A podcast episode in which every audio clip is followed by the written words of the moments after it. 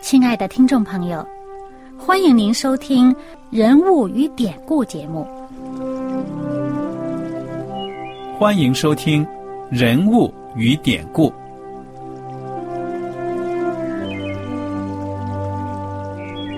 听众朋友们，当你读圣经的时候，不知道有没有过这样的想法？生活在几千年前的圣经人物，与我们这生活在二十一世纪的人有什么相关吗？那些古时候缔造了历史的伟人们，只是些令我们感叹而望尘莫及的对象吗？那些败坏了品德的小人和有负圣托的失败者，难道只是为了让我们嗤之以鼻吗？在这个人物与典故的节目里，我和小燕将与大家一起，通过圣经中的人物和他们的事迹，看看我们能从他们的故事中得到哪些启发，以便用正确的态度来对待我们每天所面对的生活和挑战，共同奔走天国的旅程。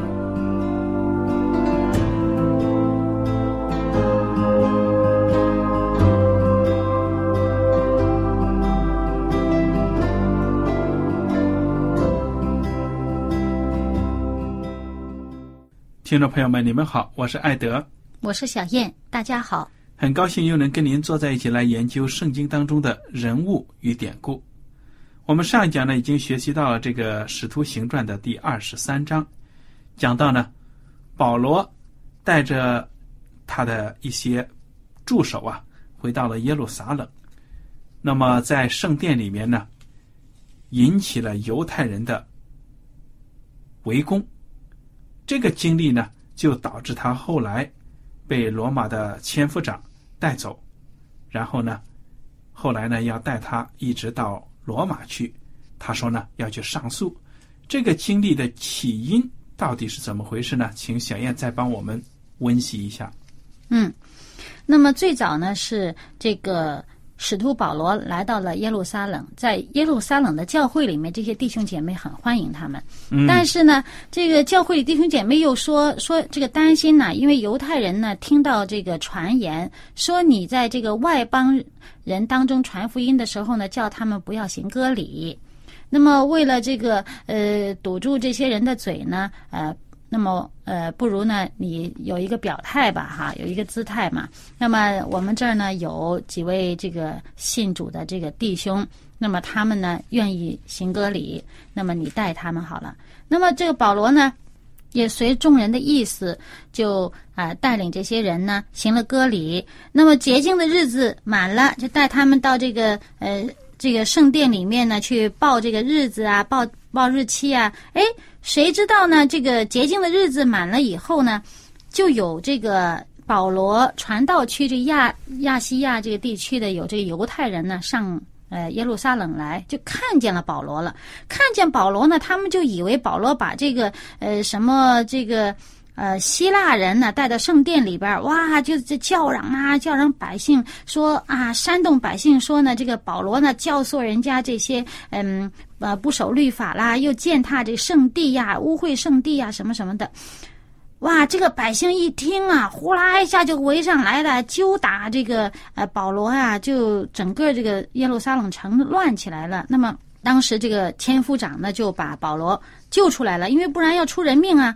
救出来以后呢，就要问问究竟是怎么一回事儿，对吧？那保罗呢说：“我跟百姓有话说。”那么他就在这个呃千夫长的这个呃旁边呢，就向百姓讲话。就讲到自己本来也是这个法利赛人中的一位，然后如何的蒙耶稣基督的这个呃选召呢？呃，就成了基督徒。那么呃，然后又把这个呃福音呢传到外邦去。他讲这些话的时候啊，这些人就喧嚷啊，说一定要除掉他，一定要干掉他。那这千夫长也不知道是怎么回事吗？那把他抓起来了，也要打他。但是后来知道他是罗马人，也不能打。那么到了这个第二天，那么就是说你在你们自己犹太的工会的这会众面前，你再分数吧。好，那么他在工会面前给他一个机会，那么他在工会面前呢，向大家又在讲这个呃情况的时候呢，他就讲到他所深信的就是这个复活的这个道理，这个死人要复活这个道理。那么当时这个工会里边这些。法利赛人呐，什么这些呃撒都该人，他们就起了大大的纷争了，争起来了。然后后来又只好把他压在牢里面。结果就有些人想私底下呢要谋害他，呃，那么当时这个千夫长呢就赶紧写信说把他送到巡抚那里去，就是罗马在这个呃犹太地最高的这个执行长官了。就送到巡抚那里去，因为巡抚呢在另外一个城市。那么这样的话呢，呃，又跟这些犹太人说，谁想告他的，到巡抚那边去告他，嗯，到那边去对峙，不要在这里闹事了。好了，这就到了这个《使徒行传》的第二十四章了。嗯哼。那么二十四章一开始呢，就说这些呃犹太人的代表啊，当时这个大祭司亚拿尼亚。我们知道这个人就是当年呃要给耶稣定罪的那个呃为首的大祭司亚拿尼亚，他呢带着几个长老，就到这个巡抚这地方呢，就来控告保罗。但是呢，他控告的一切的这些都没有证据，都是查无实据的。而这位巡抚呢，叫做腓利斯。他本身呢，也是明白犹太人的这些争论呐，这些道理啊，嗯，而且他太太也是犹太人，他就听出来了，这些人控告他，其实根本不是保罗有什么罪，而只不过是为了他们这个道理上的一些辩论而已。所以这个菲利斯呢，就呃支支吾吾的呃。把这些 犹太人呢给打发了，说啊，等这个千夫长上来啊，呃，等等他来了，我要审断你们这些事儿。那么结果过了几天呢，这个巡抚菲利斯就和他的夫人呢一起要听保罗讲，就是他所传的这个这个耶稣基督的道。当时在《使徒行传》二十四章二十五节就告诉我们，保罗讲论公义、节制。和将来的审判，菲利斯甚觉恐惧，说：“你暂且去吧，等我得便再叫你来。”就是保罗所讲到的这个，嗯，耶稣基督的道啊，触动了菲利斯这个巡抚的心了，触动他的内心了。但是他一下子被触动了以后呢，他没有做出正面的回应，他就是，哎呀，拖一拖，等一等，嘿嘿，而且再加上呢。他这一等一推搪，再加上二十六节告诉我们说，菲利斯又指望着保罗送他银钱，嘿嘿。所以呢，再混上这个私心，慢慢呢，就是想明白这上帝真道的这个心呢，就淡了。嗯，他很多次叫保罗来跟他谈论，哇，有多长时间啊？这里说有两年的时间呢。他很多次找保罗来谈论。结果呢，他心里边想得钱的这个愿望很大，他最终还是保罗这么一个使徒啊，单独跟他讲道，竟然他没有回应上帝这个呼召。对呀，那么我们看到，其实啊，你看这个菲利斯，他贪心想受贿，嗯，哎。我们也不知道他究竟跟保罗谈些什么，有没有言语中暗示啊？你给我给我点好处啊什么的？嗯，圣经没讲，是不是他真的假惺惺的听保罗讲一些天国的福音呢？哎，保罗也跟他讲。那么，我们作为局外的人，现在读圣经，我们来看了，说明上帝对这个菲利斯啊，也是特别的恩典，爱他呀。让保罗这个大布道家专门就在他那里坐牢，而且还两年时间跟他谈福音。你说他不接受耶稣，将来罪大不大？嗯，无可推诿，对不对啊？对，他这个罪责啊，没有办法推脱的。对。那么我们也看到了，这菲利斯，圣经上说呢，要讨犹太人的喜欢，就只有保罗在监里，一边呢。收受贿赂，另一边呢讨犹太人的喜欢。对，这主要是因为呢，这两年过去以后呢，这个罗马政府又派了一个新任的巡抚来接呃腓力斯的任。那么他要走了，这个保罗还在监牢里边儿，你是有什么罪名留下他？你没有什么罪名就应该放了他，对不对？嗯哼，但是呢，他为了这个，因为犹太人想让保罗死嘛，他为了讨这个犹太人的欢心呢，就没有放保罗，没有释放保罗，就把他继续留在监狱里头。那新来的这一位巡抚呢，他的名字叫菲斯都。嗯，那么这一位倒是很积极办公的。既然前任留下这么一个犯人在监牢里边儿，那我一上任，马上我就要处理这件事儿了。还有呢，就是他刚到任，才三天，这些祭司啊、犹太人的首领呢，就跑到他面前来告保罗，呃，说求他呢要把保罗送到耶路撒冷去，由他们来办，而且呢，他们指望着在路上呢可以伏击呢，呃，这个暗杀保罗。当时菲斯都说啥？说这个保罗是压在这个凯撒利亚那个地方，我自己很快就要到那儿去了。你们有什么呃要告他的，跟我一起下去。结果这犹太人呢又跟着去了，但是呢，犹太人所说的控告的这些事情呢都没有实证，而且呢，这个保罗所说的话呢，他说。我既没有干犯律法，呃，也没有这个干犯圣殿，呃，也没有干犯这个罗马的皇帝凯撒。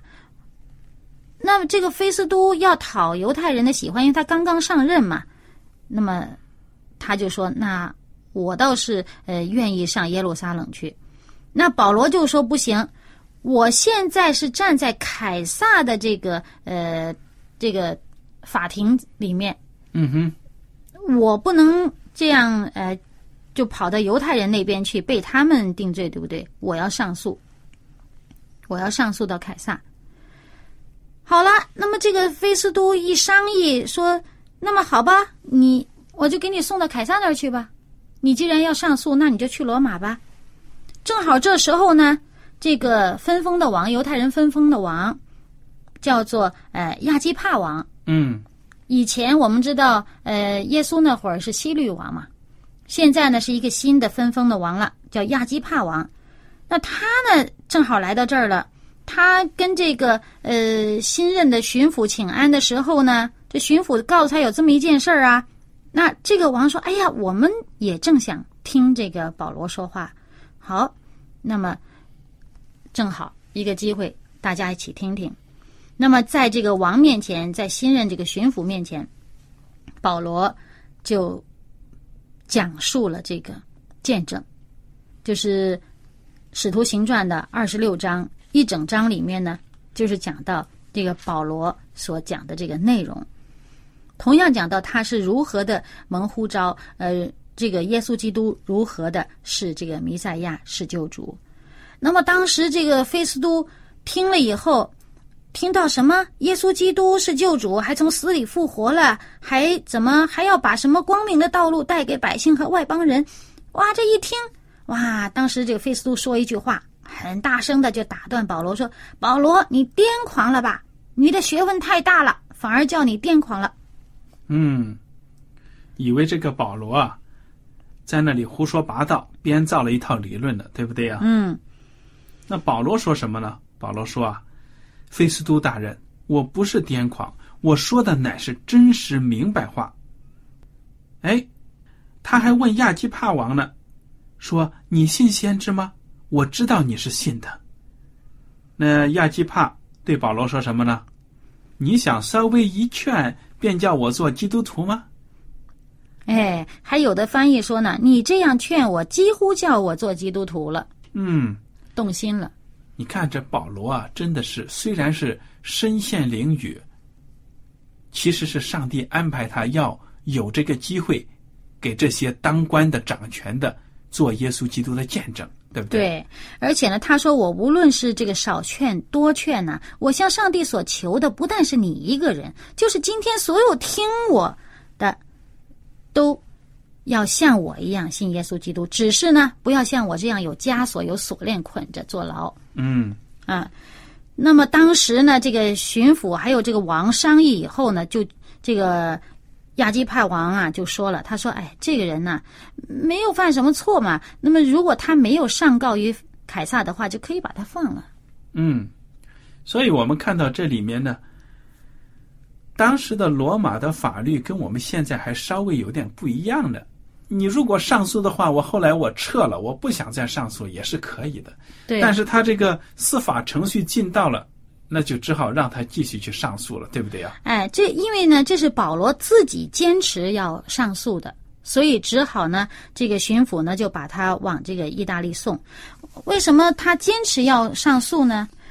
就是在二十三章《使徒行传》二十三章的时候，这个十一节里面呢，告诉我们呢，就是当时保罗被抓了，那些人呢要要暗害他，哇，那些人要定他死罪，怎么样？哪怕不合法的也要杀他的时候呢，当天晚上，这里讲到，当夜主站在保罗旁边说：“放心吧，你怎样在耶路撒冷为我做见证，也必怎样在罗马为我做见证。”就是上帝呢亲自向保罗预言了，你在耶路撒冷为我做见证，你被这些人人抓了，但是你会平平安安的，不至于现在就死，你将会在罗马，在这个王面前，嗯，很多这个大人物面前为我做见证。好了，我们看到从二十七章开始啊，这个描写的人称换成了第一人称的复数，也就是我们。嗯，我们也知道这是陆家医生写的一卷书《使徒行传》。那么从这里我们看到呢，陆家医生最起码这个时候也是跟保罗在一起的。哎，陪同他一起去，对了，而且押送的这些呃这些官员呢，这些兵丁呢，还很照顾保罗的。嗯，我觉得当时的这个罗马帝国整体上来说，它这个法律程序还是相当的先进完善的，对不对啊？最起码你没有定罪之前，人家只是犯罪嫌疑人，也没有说是囚犯啊、呃虐待呀、没有什么。我觉得这一点还是相当好的。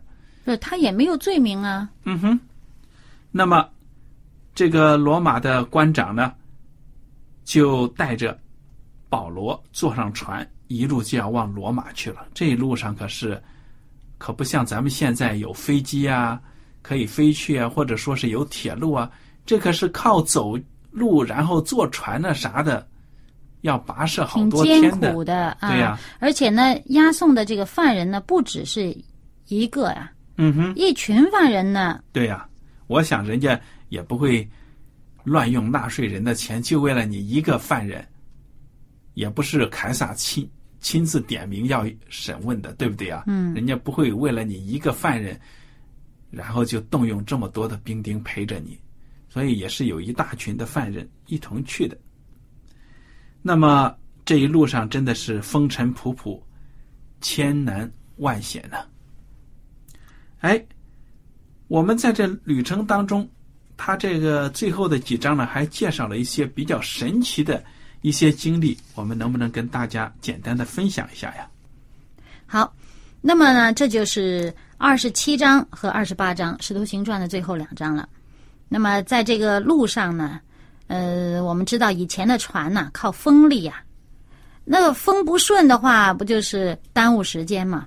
嗯哼，而且呢，他们一路上呢，经过一些港口呢，呃，要逐站逐站的要补给呀、要准备全船人这个吃用的东西，嗯、所以呢，在一次他们在那儿避风以后呢，这个风过去以后呢，这个时间长了，耽搁的时间长了，就如果留下来的话呢，就要在这个港口过冬。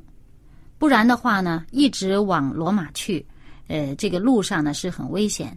那么当时保罗就劝大家说：“我们这一次啊，这个路上呢，呃，不但是货物，还有船，如果一直就这样走呢，会受到很大的损伤，啊，我们的性命可能也难保。但是当时押解犯人的这个百夫长呢，就听信这船主的话，船主呢不信保罗所说的话，就认为啊，在这个港口这里，就是半路上过冬，船上这么多人，哇，这很不方便的。我们还是一直呃一路往前走比较好，所以呢，他们就没听保罗劝，就一直按照既定的路线往前走。嗯，其实本来他们是因为打风的关系呢，就耽搁了。照理说呢，按时间来讲，他没有办法在冬天以前赶到的。所以结果呢，由于他们不听劝呢，这一路上走呢，就出了事儿了。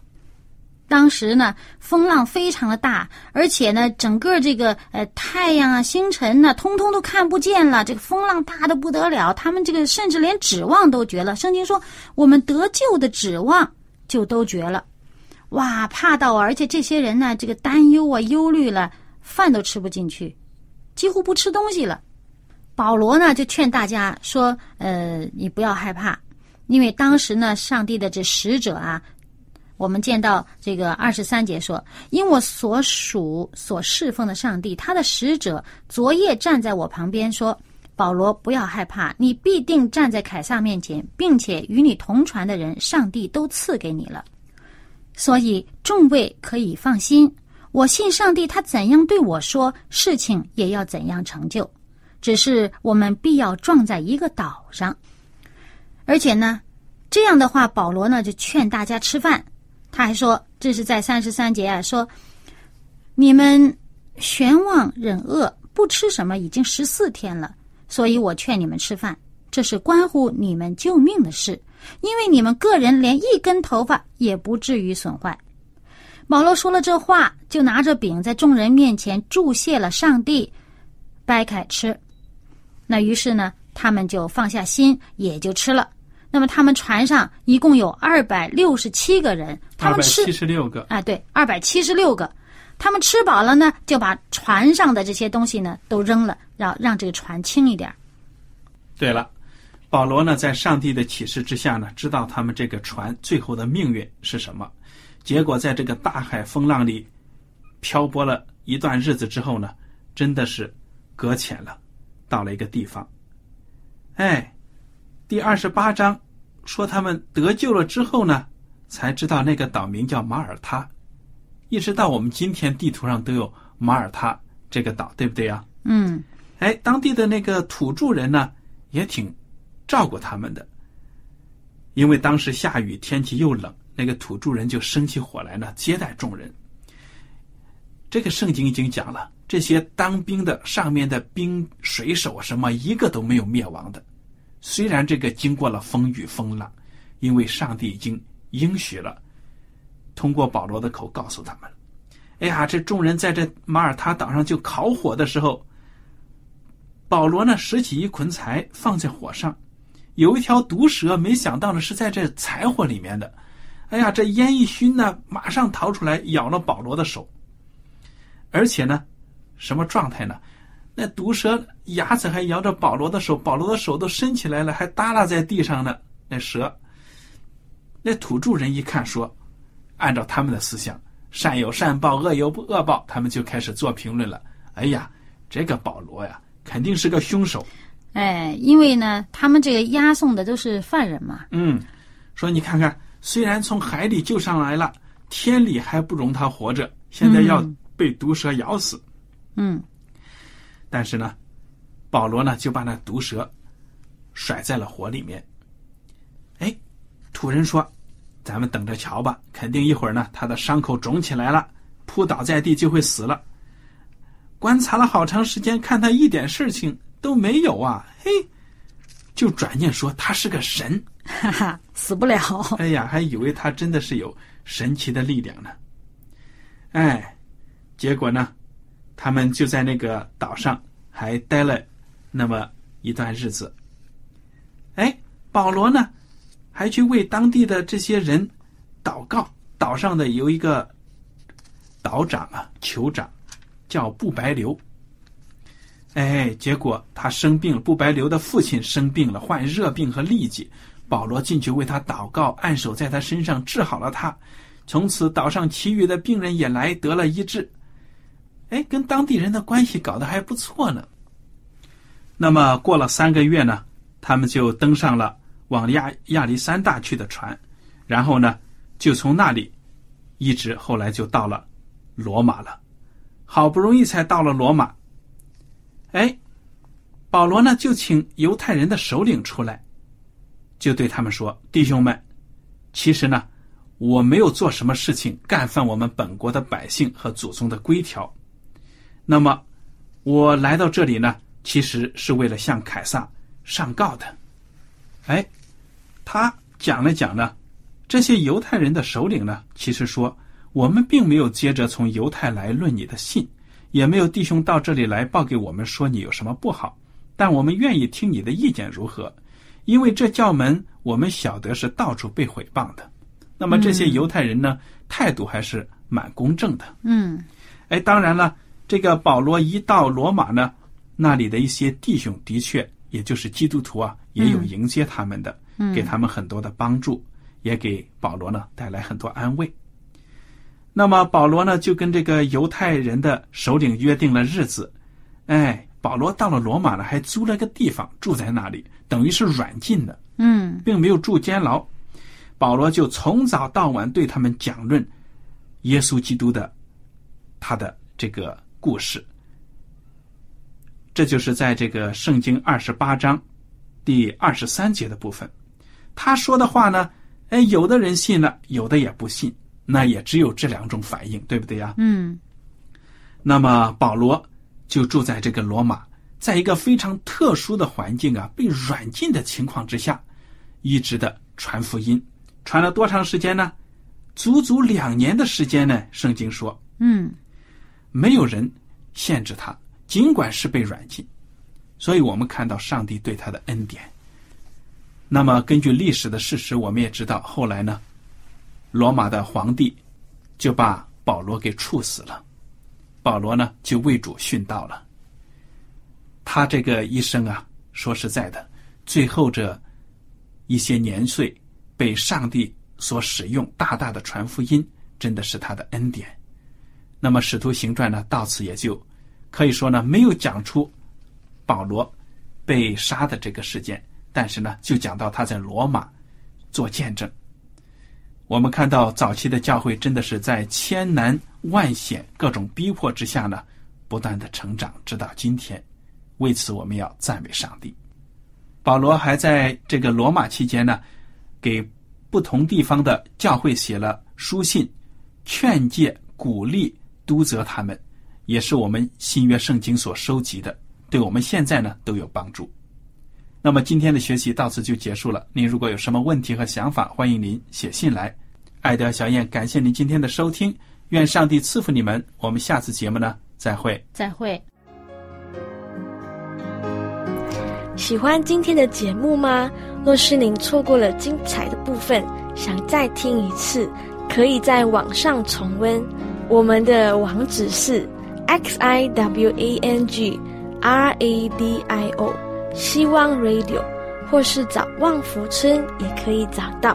记得把好东西介绍给您的朋友，与他一起收听。